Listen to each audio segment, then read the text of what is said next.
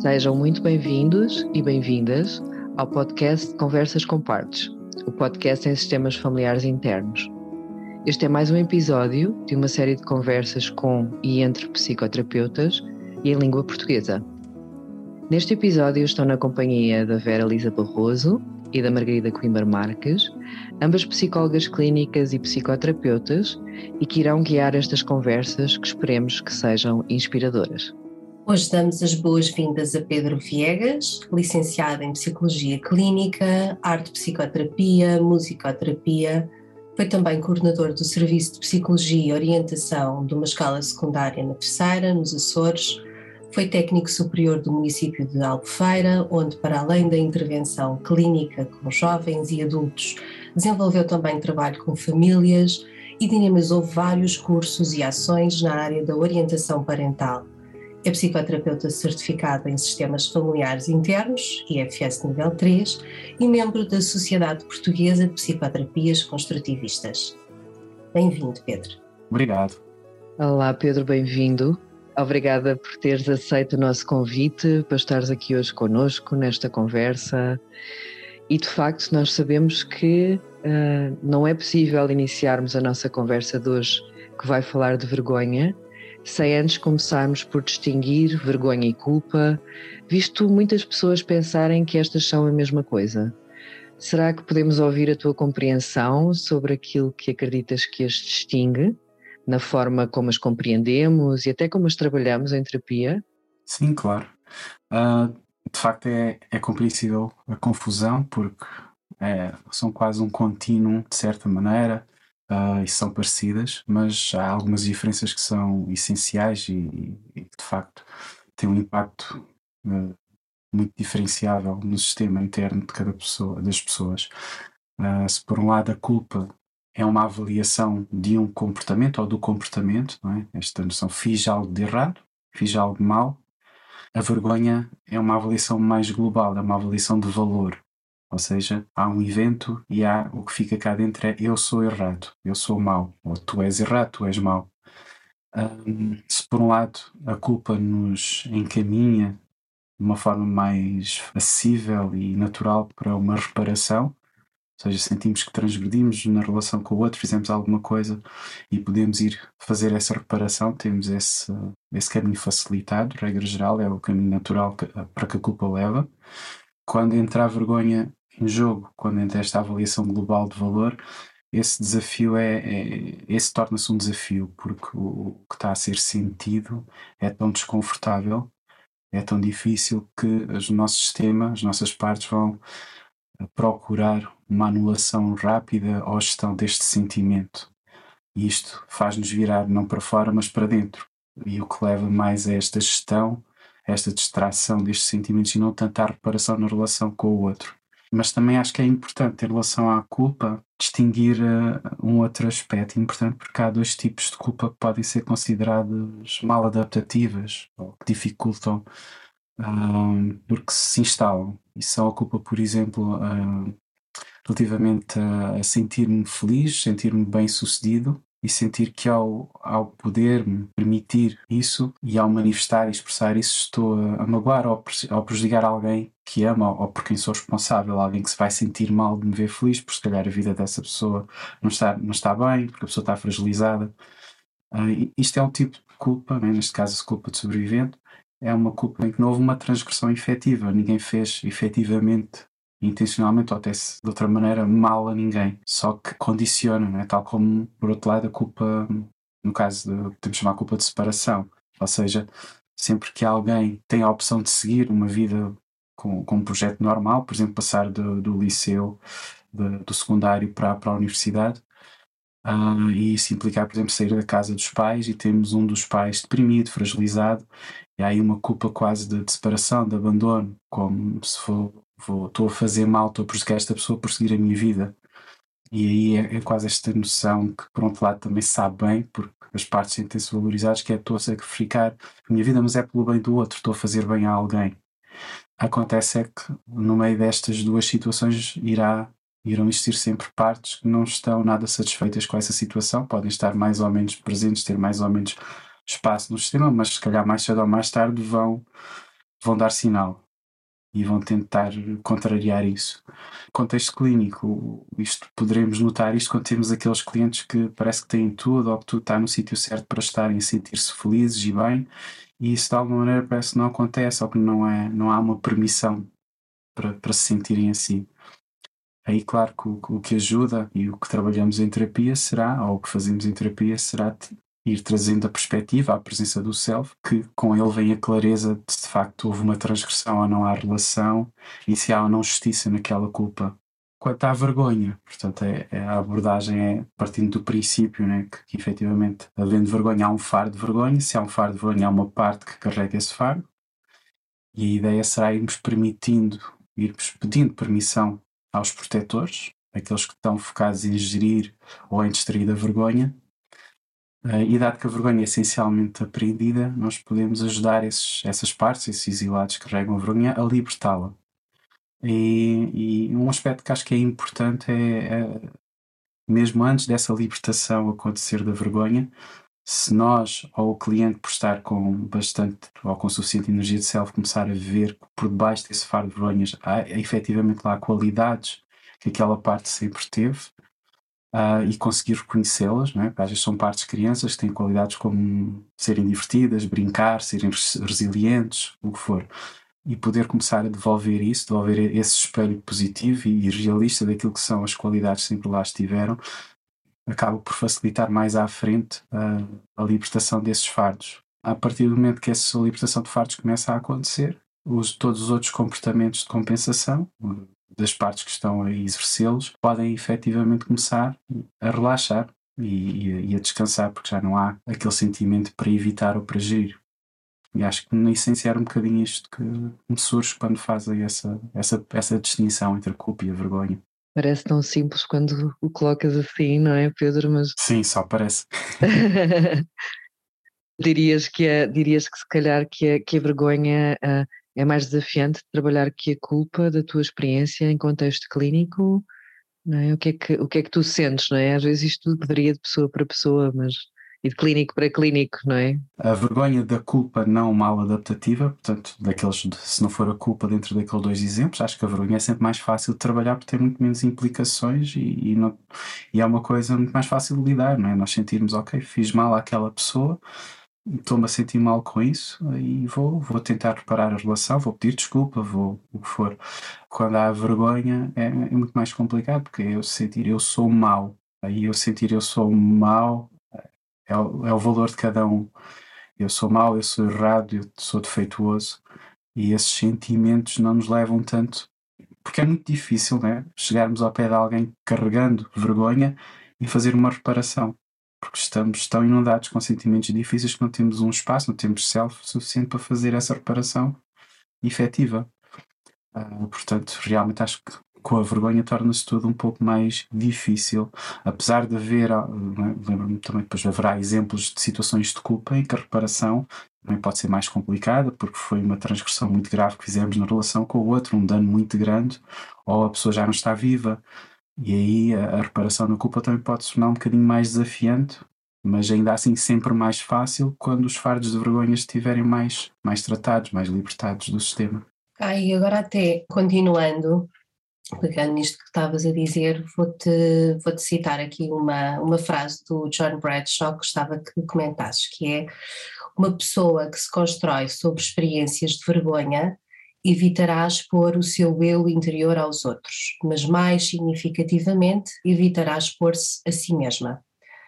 Gostava que comentasses isto também à luz do entendimento de, da IFS, sobretudo sobre os sintomas de depressão e ansiedade como estratégias de coping, usadas nesta tentativa de nos proteger desta dolorosa experiência da vergonha. Já começámos de certa maneira a falar nisto, né? os fardos de vergonha vão ativar uma série de, partes que trabalham arduamente para os esconder, seja externamente, portanto escondê-los dos outros, ou internamente mesmo, não é? porque o objetivo de base é mesmo proteger do sentimento, deste sentimento horrível que a vergonha é, e tudo o que isso implica, porque dentro de, desse sentimento de vergonha depois estão lá crenças negativas acerca de nós próprios, muitas delas duríssimas de viver, de sentir, de experienciar, e há esta sensação do perigo que isso representa para as relações externas, de modo como isso poderá afetar negativamente, como podemos perder as relações externas em função da visão ou da visibilidade que os outros possam ter daquilo que acreditamos uh, ser o nosso valor e daquilo que acreditamos negativamente sobre nós próprios. Não é?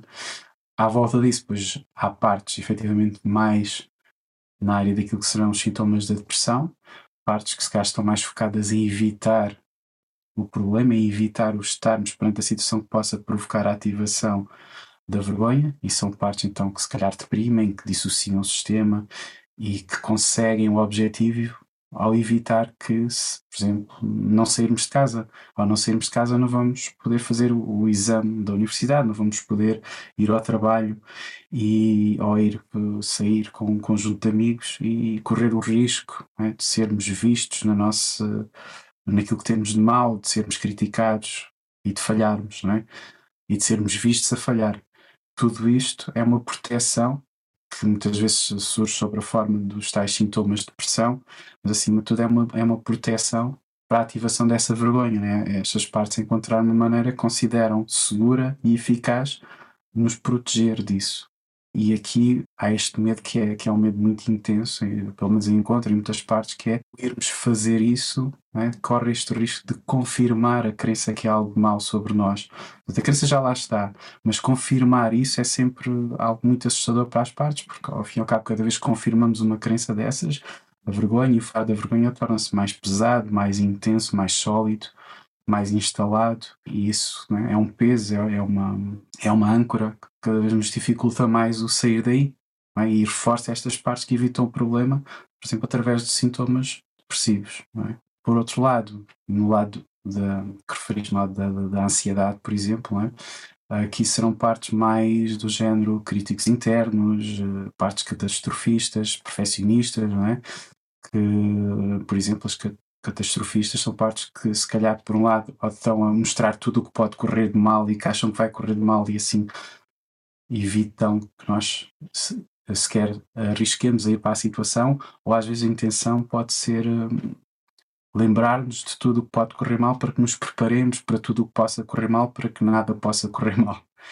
O, na prática sabemos como é que corre. Um, e depois, pronto, temos estas outras mais, uh, a crítica interna, os perfeccionistas querem fazer tudo perfeito para não haver qualquer hipótese de crítica ou de falha. E às vezes podemos ter o sistema dividido entre estas duas, dois grupos, duas áreas de partes com, com, com presenças e dinâmicas bem diferentes. Sim, no fundo já começaste um bocadinho aqui a, a abrir esta porta para a nossa próxima questão, que é as partes que assumem estes papéis diferentes neste ciclo da vergonha, nesta manutenção às vezes dos fardos, não é? Naquilo que acontece efetivamente, não é? Não só nas partes vulneráveis que já apresentaste, não é? Carregam esta crença que são más, mas também os críticos internos, os gestores como os perfeccionistas ou os distratores, não é? Queres falar um bocadinho assim, mais deste ciclo, como é que estas partes de facto interagem, como é que também é importante nós termos isto presente quando estamos sentados à frente dos nossos clientes? Assim, de uma forma genérica, né, o ciclo começa quando há um, um insulto, né? podemos chamar um insulto à, à pessoa, à criança, e esse insulto, esse, esse envergonhar, essa, essa crítica, essa mensagem é assumida por uma parte como uma verdade, uma descrição uh, acertada do que eu sou. Né? Porque, na verdade, só, só conseguimos envergonhar, o envergonhar só funciona se houver alguma parte a aceitar isso como uma verdade sobre mim próprio. Mas a partir do momento que isso acontece, passamos a ter né, um exilado com um fardo maior ou menor, mas com um fardo de vergonha. A partir do momento que há um fardo de vergonha, as partes começam a organizar-se à volta em torno disso. Né? Em regra geral, surgem uns, em primeira instância, muitas vezes um crítico interno, esse crítico interno vai tentar controlar, né? vai tentar manter a pessoa na linha, de certa maneira, né? manter a pessoa ou a criança em linha ou na linha com aquilo que a crítica externa mostrou que estava mal, então é tentar gerir, tentar controlar as partes que poderão expor a pessoa novamente ou a criança a essa crítica. Portanto, e esse crítico interno é? é muito ativo e vai focar-se principalmente uh, nos comportamentos de outro tipo de partes, né, que são os chamados extratores ou os firefighters, que estão mais preocupados em trazer alívio quando já está a haver ou já houve inundação da vergonha.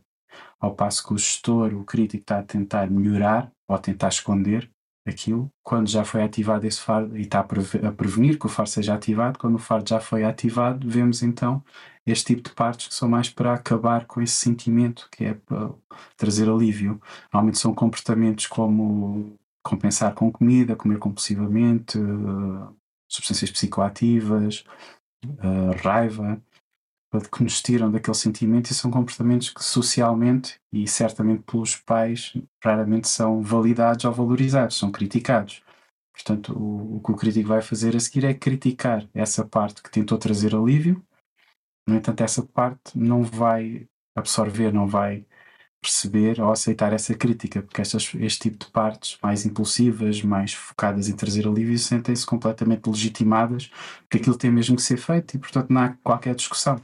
É para fazer, sem olhar muito bem às consequências imediatas. É o, a urgência é retirar a pessoa daquele sentimento.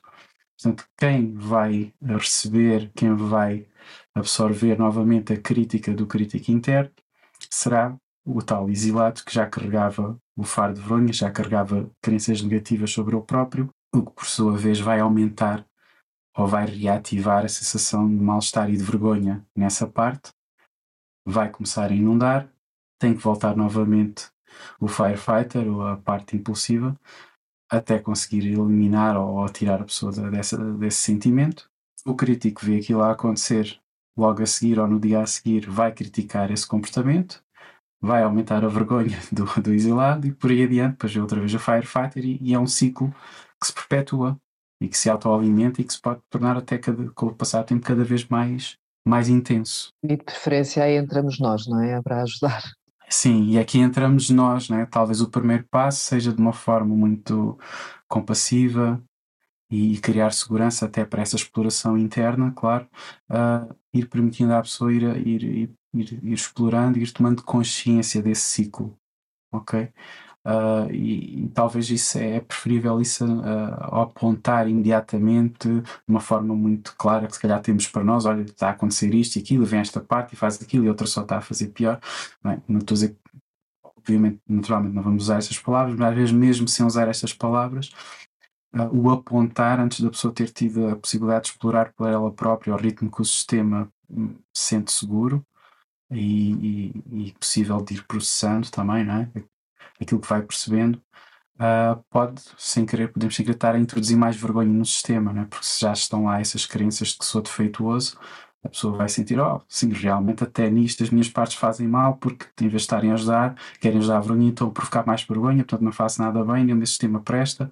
Isto pode estar a, mesmo que a pessoa não, não verbalize isto, mas pode estar a acontecer internamente, portanto é importante ter atenção a isto e apontarmos mais para uma exploração acompanhada deste ciclo do que apontar logo para a pessoa exatamente o que é que está a acontecer e porque é que está a correr mal. Talvez o passo a seguir é, é, é começarmos por ajudar o, talvez o gestor a entender o impacto de, da sua boa intenção, né? entender que é um bocadinho a ironia desta, desta questão que estão a querer evitar a vergonha, introduzindo vergonha sem querer, e isto pode permitir uma negociação com o crítico interno que é essencial, ou seja, que ele, de certa maneira, baixe um bocadinho a intensidade do que está a fazer para que possamos ter uh, depois um firefighter ou distrator mais colaborativo e um acesso mais uh, seguro e mais facilitado depois ao exilado.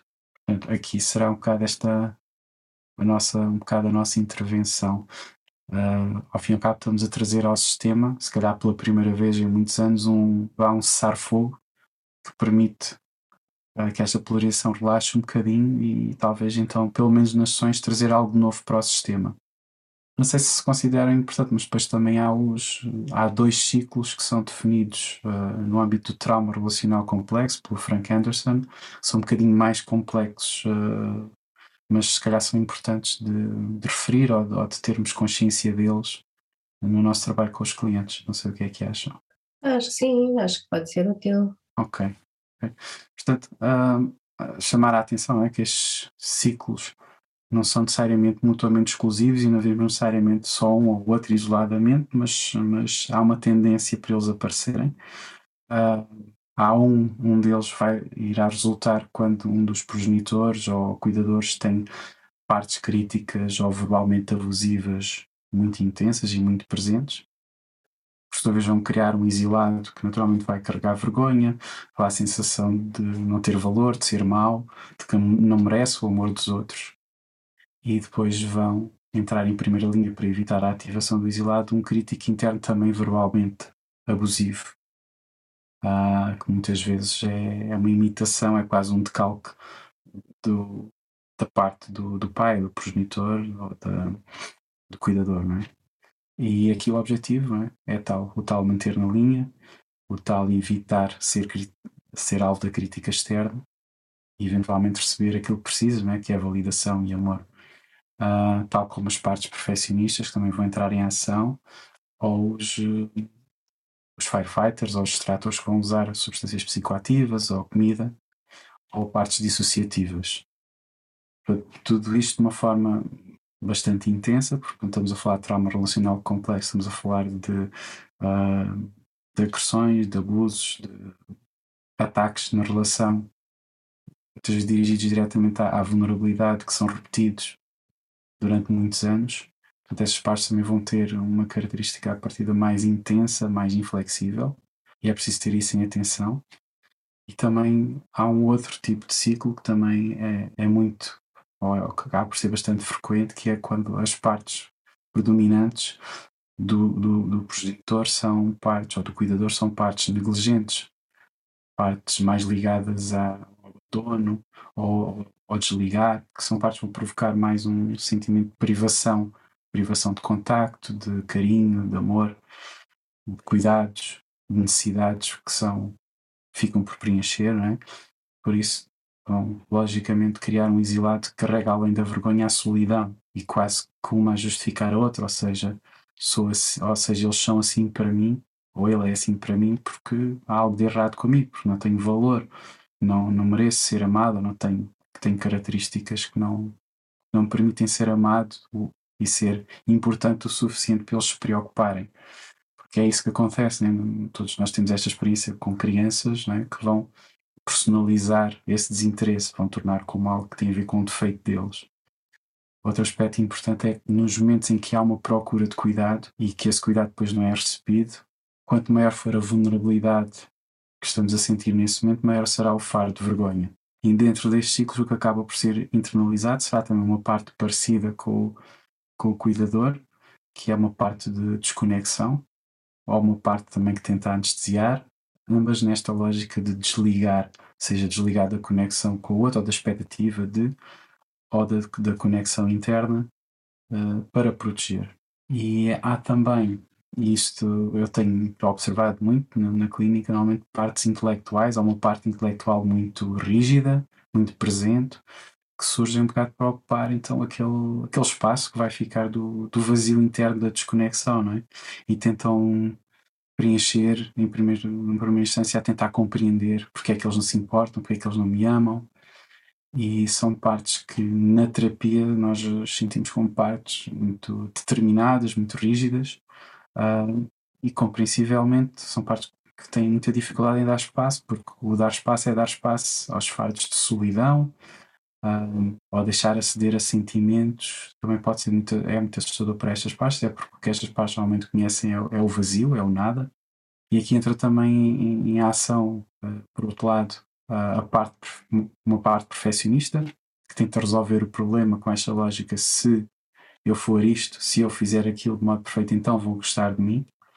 Só que, é? como todas as partes, ou quase todas as que falámos até agora, são partes que surgem na infância, portanto, são partes que têm essa idade, têm essa maturidade, têm essa perspectiva do mundo e vão atuar de forma concordante com isso, ou seja, acaba por ser partes que não são muito bem recebidas pelos outros, porque são, por exemplo, a parte perfeccionista pode ser uma parte, ser uma parte que surge com uma presença muito julgadora, às vezes até zangada, e acabam por provocar mais crítica externa ainda, portanto, acabam por perpetuar o ciclo.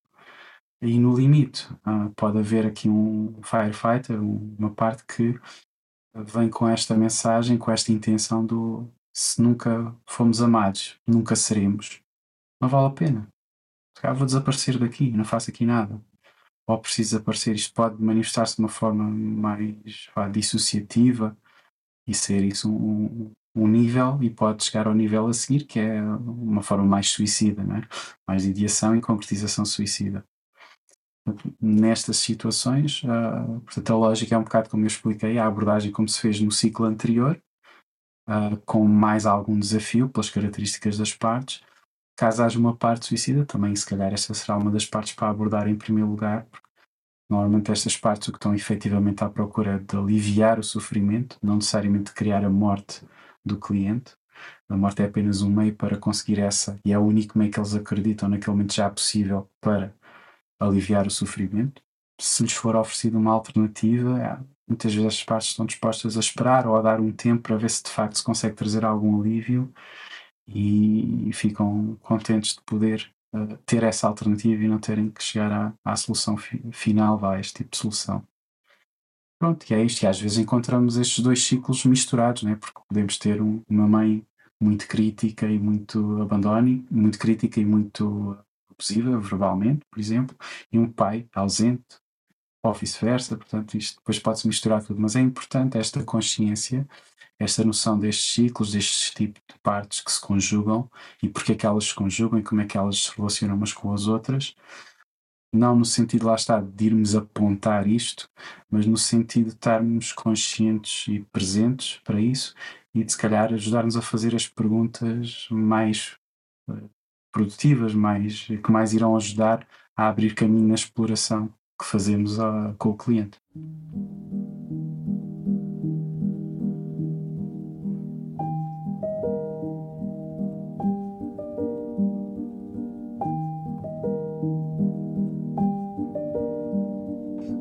Obrigada, Pedro. Olha, e simultaneamente, não é? A exploração de todas estas experiências, sentir vergonha é muito evidente na nossa resposta fisiológica.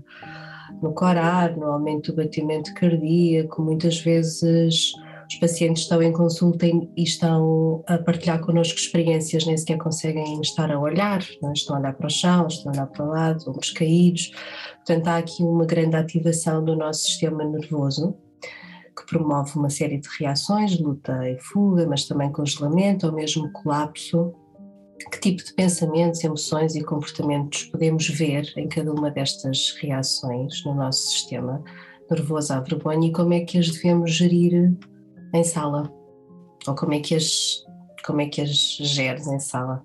Sim, ah, portanto, a maneira como a pergunta surge também é interessante, não é? Podemos primeiro começar por perceber ah, como é que eu me sinto, ou o que é que eu sinto por aquela parte da pessoa que está a surgir com vergonha, não é?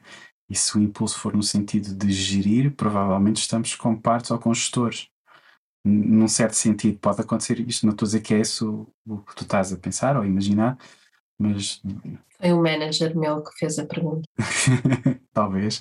Mas pronto, a questão é perceber se estamos de facto com uma agenda ou com uma agenda de gestão daquilo, porque para nós é desconfortável estar perante aquilo, ou, ou queremos logo aliviar a pessoa daquele sentimento, por alguma razão, e perceber se estamos de facto com, em self ou se estamos com umas partes nossas e tomar essa consciência e ajudar essas partes a darem novamente mais espaço ao nosso self para estarmos essencialmente presentes e aceitantes perante o, o que está a passar. Uh, além disso, em relação ao que dizes, Pois a experiência, a experiência quando, quando a ativação da vergonha é no sistema nervoso simpático, é? há uma percepção muito intensa de, das sensações físicas que, que, estão naquele momento, é? E essa percepção intensa é como se fosse criar uma segunda camada de vergonha, é? Temos a vergonha que foi ativada e depois temos uma segunda camada de vergonha que é a vergonha da vergonha, a vergonha dos outros estarem a ver claramente a minha vergonha, porque os outros estão a ver exato e a sentir quase o mesmo que eu, estão a ver que estou com corado, estão a ver que estou a suar, estão a ver, até se calhar estão a ver o meu coração a bater mais forte. Está esta sensação de uma grande exposição no momento em que menos queríamos estar expostos, porque a necessidade naquele momento é de nos escondermos ou ficarmos invisíveis. É? E tudo isto entra aqui um, pode ser sentido internamente como uma bola de neve e o cérebro acaba por receber uma, uma mensagem de crise uh, em que há um, um sentimento ou uma intuição de que há um perigo uh, a acontecer, um perigo tem a ver com, também com o perigo que isto tem para as relações e o perigo consequentemente para a nossa sobrevivência. Há uma ativação que de facto pode ser muito intensa e muito desconfortável. Uh, por outro lado, também temos o parasimpático, a questão do congelar ou dissociar, por exemplo, que representa essa transição. Né? Isso é, acho que é facilmente e frequentemente observável, por exemplo, nas crianças, ou até nos adultos, mas muito nas crianças, quando sentem vergonha ou quando são envergonhadas, né? são retiradas de um estado em que estão com curiosidade, estão em exploração, até com alguma excitação moderada, um, e passam, às vezes, no imediato, uma questão de segundos para, para um fechamento, para uma retração, para uma retirada dorsal, não é? Este tipo de situações, este, há estudos que, que evidenciam ou ou que, mostram que estes mini-traumas, estes momentos, acabam por estimular ou estimulam mesmo regiões do cérebro, as mesmas regiões do cérebro que são ativadas durante a dor física. Ou seja, quando acontece esta vergonha que até vem depois associada a uma retração parasimpática e, sim, e nós sentimos-la no corpo, é como se estivéssemos experienciando, é? Uma, algo fisicamente doloroso. E na terapia, quando surgem, de facto, é esta ideia de abordá-las, se calhar com, com delicadeza, com sensibilidade, para não aumentar o sentimento de vergonha, mas sim, portanto, nomear ou notar quando possível. E, e, às vezes nomear mesmo uh, no sentido de dizermos uh, está a sentir vergonha neste momento, porque às vezes uh, ainda não houve uma palavra para aquilo ainda não houve um, alguém que nomeasse o que está a passar ou que pusesse essa possibilidade, e isso às vezes abre uma porta para aceder a muita coisa. Pode ser muito, no momento certo e da maneira certa, pode ser muito facilitador. Tem uma frase do o Gabor diz que nós, o Gabor Maté diz que para nós ajudarmos as pessoas temos que ser uns bons espelhos e quanto mais limpos, não é? Tivermos mais mais facilmente conseguimos fazer esse trabalho de espelho, portanto faz todo o sentido com aquilo que estás a dizer, não é? Quanto mais trabalharmos com a nossa vergonha, também mais, mais espaço abrimos para acolher a vergonha dos outros. Deixa-me só, deixa-me só, desculpa, deixa-me só, com, com o que estavas a dizer, só acrescentar que isto depois vai, vai, vai fez-me lembrar o outro aspecto que é muito importante para essa sensibilidade, não é? Que é lidarmos com a nossa própria vergonha, fazermos o nosso processo pessoal, sabermos o, difícil que é estar com a nossa vergonha, né? e, e, isso vai nos ajudar imenso a perceber como é que poderemos estar com a vergonha dos outros e como é que, qual será a melhor maneira de estarmos com a vergonha dos outros.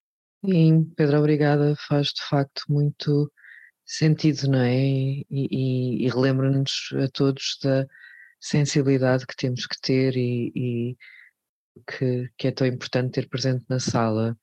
E transitando aqui para a nossa questão seguinte, de facto, há várias questões. Sim, sim, sim, porque é estranho, né? Se calhar seria estranho estarmos a levar alguém a um sítio onde nós nunca fomos e querer transmitir segurança nisso. Uhum, completamente, completamente, eu concordo. E acho que nesta questão da vergonha está mesmo muito, muito presente, não é? Mesmo. Não é? Obrigada por esse acrescento, Pedro, porque faz mesmo todo sentido. E de facto nós sabemos, e, e, e, e já iniciaste esta, esta, uh, este assunto, não é? Que um, nos ciclos de vergonha uh, há questões mais específicas, como, como foram apresentadas pelo Frank Anderson, que têm a ver com estas questões de trauma complexo, não é? E, que, e de facto Uh, estas estão muito associadas a estes ciclos, à vergonha, a estes exilados. Mas, mas lembrei-me e pensei noutras, não é? Pensei no abuso sexual, pensei nas experiências de bullying, já falaste um bocadinho de quando existem de facto os consumos de substâncias, mas existem muitas outras assim que me ocorrem que podem uh, contribuir ou que ou, ou, talvez fazer com que este ciclo esteja mais presente em algumas histórias de vida que nos chegam dos nossos clientes. No entanto, a minha pergunta, a nossa pergunta, não é, é se tu acreditas que que a vergonha está mais presente nestas questões extremas, não é? portanto, estes exilados estão mais presentes nestas questões extremas, ou de facto todos nós, por algum motivo, temos uh, uma vergonha universal, porque nascemos e, e, e, e, tentamos sobreviver com este conhecimento constante de que precisamos de ser aceitos, não é? De que precisamos de ser aceitos na tribo, pelos nossos cuidadores primários, nas nossas relações secundárias, não é? E nos dois tipos de socialização é fundamental ser aceito para sobreviver, não é?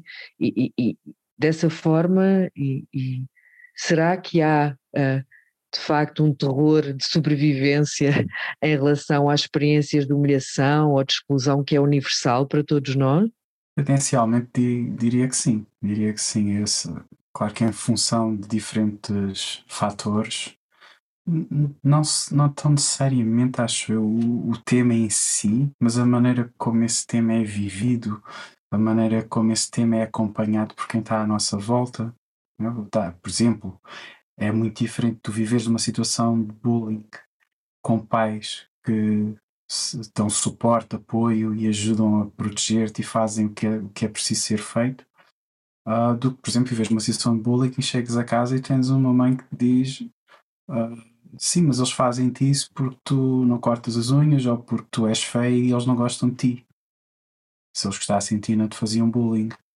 É completamente diferente acho que há aqui muitos fatores e esses fatores sim podem fazer variar a intensidade e a configuração dos ciclos, no sentido de que partes e de que maneira que essas partes estão envolvidas, mas acho que no fundo acaba por ser universal a presença da vergonha né, dos sistemas internos de todos nós. E no fundo a vergonha é esse, acho que o que está lá mais no profundo é o medo da desconexão, é? o medo de, do desamparo, da desconexão nós estamos, o nosso hardware está montado para, para, de facto nos estarmos em ligação, em conexão com os outros, seja conexão psicológica, cognitiva, emocional, o que for. Um, e a vergonha quando entra é este doloroso, este sentimento intenso e esta crença de que somos defeituosos e, por consequência, não merecedores do amor, não merecedores da conexão, não merecedores da pertença, que é profundamente assustador. E quanto mais novos quando formos, no momento em que sentimos isso, mais assustador é, né? mais é um terror. Além disso, também acho que não seja possível efetivamente passarmos uma vida inteira sem nunca sermos envergonhados. Há um momento ou outro, alguma coisa dessa, alguma situação dessas vai acontecer. E existem também os, os legados geracionais ligados à vergonha, que se vão perpetuando e que vão passando de pais para filhos né, que tem a ver com, com, fardos de vergonha e com crenças depois também das partes à volta que aprendem a lidar com a vergonha ou usar a vergonha de uma determinada maneira. E podemos observar, não é? é que eu fiz, fazia trabalho com orientação parental e via, via e vê-se no dia a dia, na rua, na clínica, que o envergonhar é também usado muito frequentemente na educação. E, e, é usado porque há estes fardos geracionais, que há esta, esta, este, estes legados, mas também porque tem uma eficácia, no imediato pelo menos tem uma eficácia a controlar o comportamento, não é? Porque qualquer criança depois de sentir a picada e a dor da vergonha vai fazer tudo para não voltar a sentir aquilo. Isso tem uma função externa, né? de pais para filhos, de educar, acaba por lhes dar uma sensação de controle e de domínio. E eternamente também os críticos externos porque há os críticos internos e há os críticos externos, os críticos externos permitem sentir-nos mais poderosos, superiores, até em relação a alguém que naquele momento nos parece mais fraco e inferior. Isso pode estar a compensar fardos e crenças internas desses pais, ou, ou, isto não acontece só nas relações entre pais e filhos, né, mas foi um exemplo, uh, e tem também essa função, por isso acho que há aqui algo muito universal e muito presente e muito transversal na vergonha e nas dinâmicas da vergonha. Pedro, isto é o contexto mesmo para a pergunta que te vou fazer a seguir, que é como é que podemos educar, não é? Infligindo menos vergonha. Ah, antes de responder isso, só então dar um bocadinho a noção da importância que isto tem na, na relação com, com as crianças, não é? Uh, em criança, nós estamos totalmente dependentes dos pais ou das figuras de quem são os cuidadores, não é? E não podemos eh, sair daquela relação e viver para outro sítio, criar limites, é muito difícil nos protegermos. Portanto, os únicos recursos que acabam por estar disponíveis são os recursos internos das crianças. Uh, ou seja, aqueles, aquelas partes, aqueles gestores pequeninos né, que olham para os pais como a referência para saber o que é que precisam de aprender para conseguirem ser bons. E nesse sentido vão aceitar informação que está contida nos momentos em que são envergonhados ou até humilhados, não é? E vão aceitar essa informação como uma orientação e como verdades sobre eles próprios. No sentido, olha, é bom saber, agora com isto já sei o que fazer. E então estas partes vão repetir internamente essas mensagens. E essas mensagens são repetidas internamente com o objetivo de que a criança consiga ser aquilo que acha que o pai espera dela e receber então tão desejado amor, a valorização, a aceitação. Com o tempo, e é, isto fica instalado e tornam-se narrativas também, não é? Ou seja, uh, narrativas que se vão autoconfirmar. Porque se eu acreditar que sou mau, que sou defeituoso, uh, a maior parte das situações da vida que não corram tão bem vão ser por culpa disso, porque eu sou mau e defeituoso. É? Fui uma entrevista de trabalho, não fica com o trabalho, não é porque se calhar não tinha o currículo mais adequado, ou porque se calhar estava à procura de uma pessoa ligeiramente diferente, ou porque alguém, ou por sorte, ou por azar, é acima de tudo, é porque eles conseguiram ver o incompetente e o falhado que eu sou, por exemplo. É? E com a seguir os, os firefighters, as partes extratoras entrarem em ação, lá estamos então os tais ciclos de vergonha. Neste sentido, né? Uh, quanto aos pais, efetivamente pode haver muitas dicas, pode haver muitos cursos de orientação parental com as tais orientações específicas e acertadas, no sentido tenham atenção, se o vosso filho deixar cair uma chave no chão, não, não, não gritem com ele ou digam uh, és um desastrado, não faz nada bem. Uh, digam, olha, partiste isso, pronto, partiste a chávena, tem mais cuidado para a próxima. Podemos dar estas, este tipo de orientações, né? mas a verdade é que pôr isto em prática vai depender de, do sistema de cada um. A, a, possibilidade de pôr isto efetivamente em prática, porque os pais também têm os seus exilados, também têm os seus fardos, também têm um conjunto de partes que, para lidar com isto, sentem que não têm escolha, têm que fazer as coisas como sempre fizeram. Ou seja, a melhor maneira efetivamente de infligir menos vergonha é, é ajudar os pais a fazerem o seu próprio processo terapêutico, conhecerem as suas partes, conhecerem os seus protetores, conhecerem os seus exilados, as suas crianças internas, e à medida que eles começam a conhecer, a cuidar destas partes infantis, destas partes crianças dentro deles, aumenta, imediatamente vai aumentar a, a empatia e a compaixão que eles conseguem ter pelos seus filhos. Uh, e vão ter, as partes vão ter muito mais liberdade de escolha e dar talvez mais espaço ao self para ser o self a liderar a educação e não tanto partes a tentar resolver questões internas. E acho que isso é o que poderá fazer efetivamente toda a diferença. Um desafio grande, não é? Para, para a parentalidade. Sim, mas que vale a pena. E no modo que estamos, não é? Eu, eu um, a minha curiosidade seguinte era perceber quais, qual ou quais as qualidades eh, como terapeuta que tu sentes que têm que estar mais presentes na sala para trabalhares com estes uh, uh, esta especificidade e para estares mais presente com os clientes que trazem de facto estas histórias que, com grandes fardos de vergonha e agora também fiquei com vontade de perguntar, não é? Não só na prática clínica, mas também nas nossas próprias casas, como pais e pessoas, não é? Portanto, qual é que, o que é que sentes que é de facto importante termos mais presente? Falaste agora em compaixão, não é? Assim, a qualidade de self para, para tentarmos como terapeutas e como... Ah, como terapeutas, como pais, como pessoas. Sim, há alguma, há, todas elas acabam por ser, todas as qualidades são qualidades, por isso são importantes e são bem-vindas. Um, poderia talvez uh, destacar a que já disseste, né, que já foi mencionada, a compaixão, porque acho que a compaixão traz imediatamente consigo este, este respeito que é muito importante. O respeito pelo outro e pelo ritmo, pelas, pela sensibilidade do outro. Mas também acho que talvez a paciência é muito importante.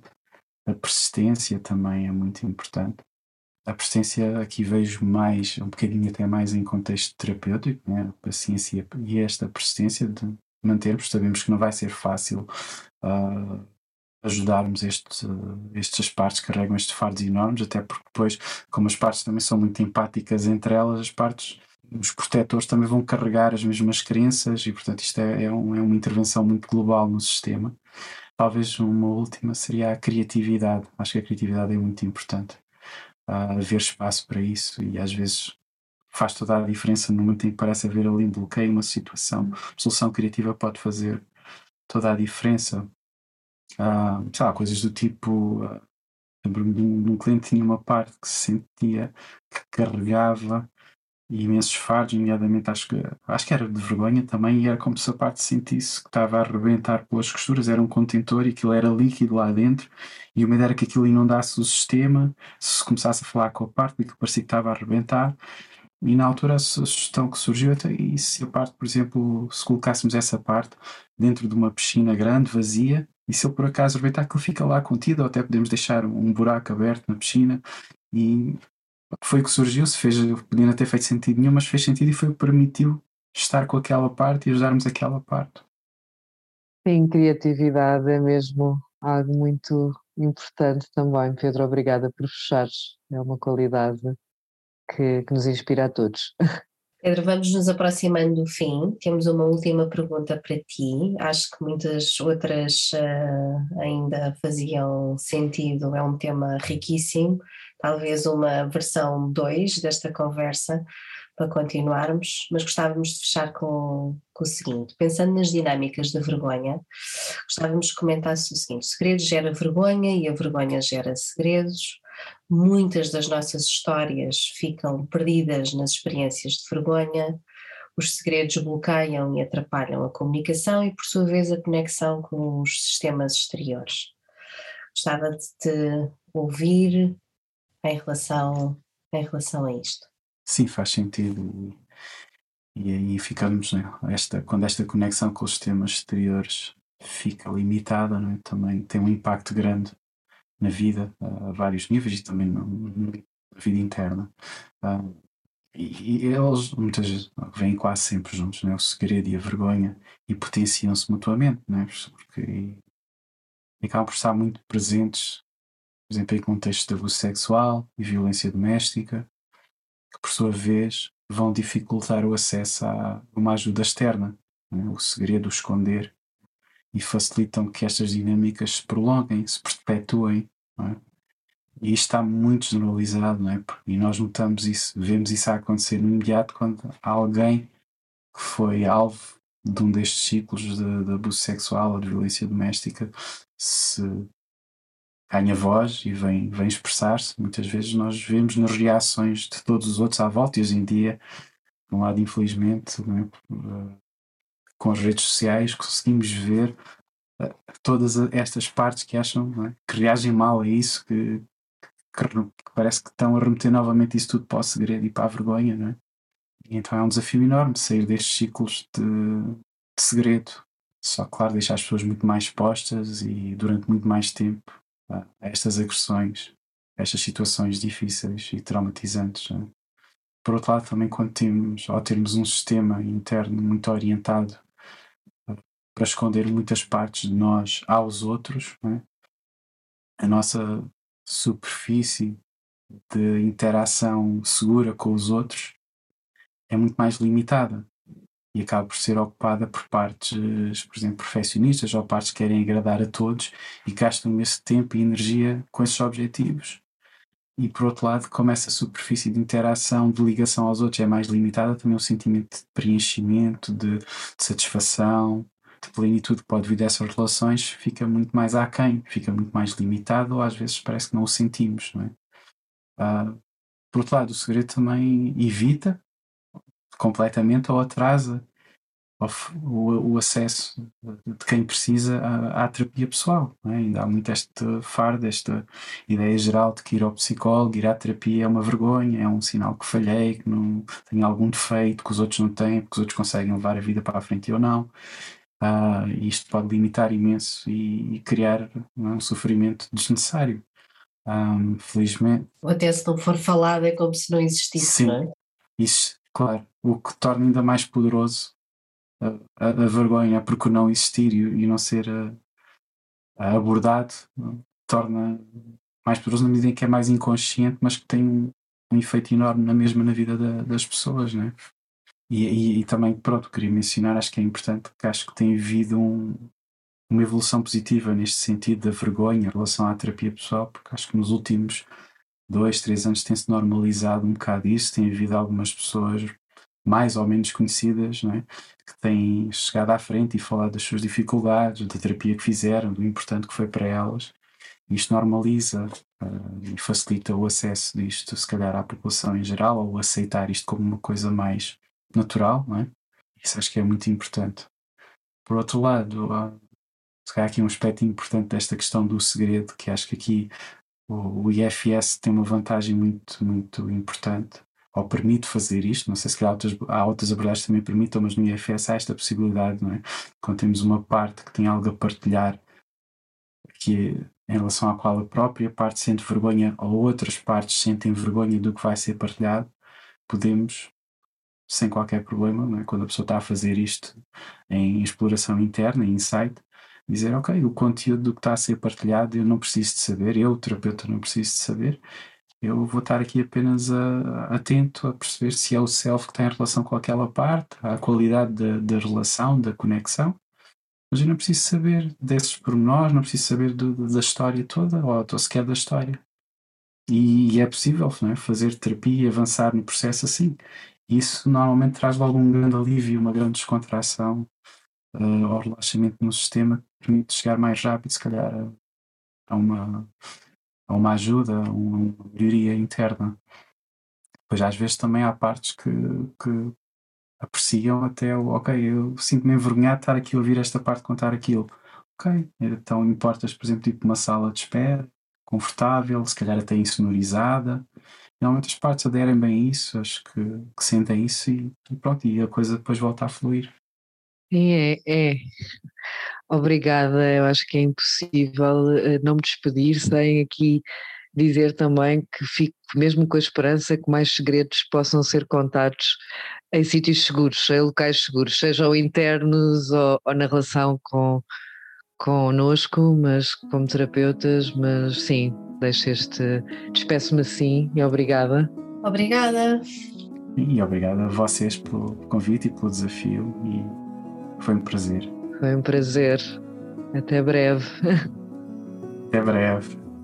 Obrigada, Pedro, por trazeres tanta clareza a um tema tão, tão desafiante e tão, tão real na nossa consulta diariamente, não é? Até breve.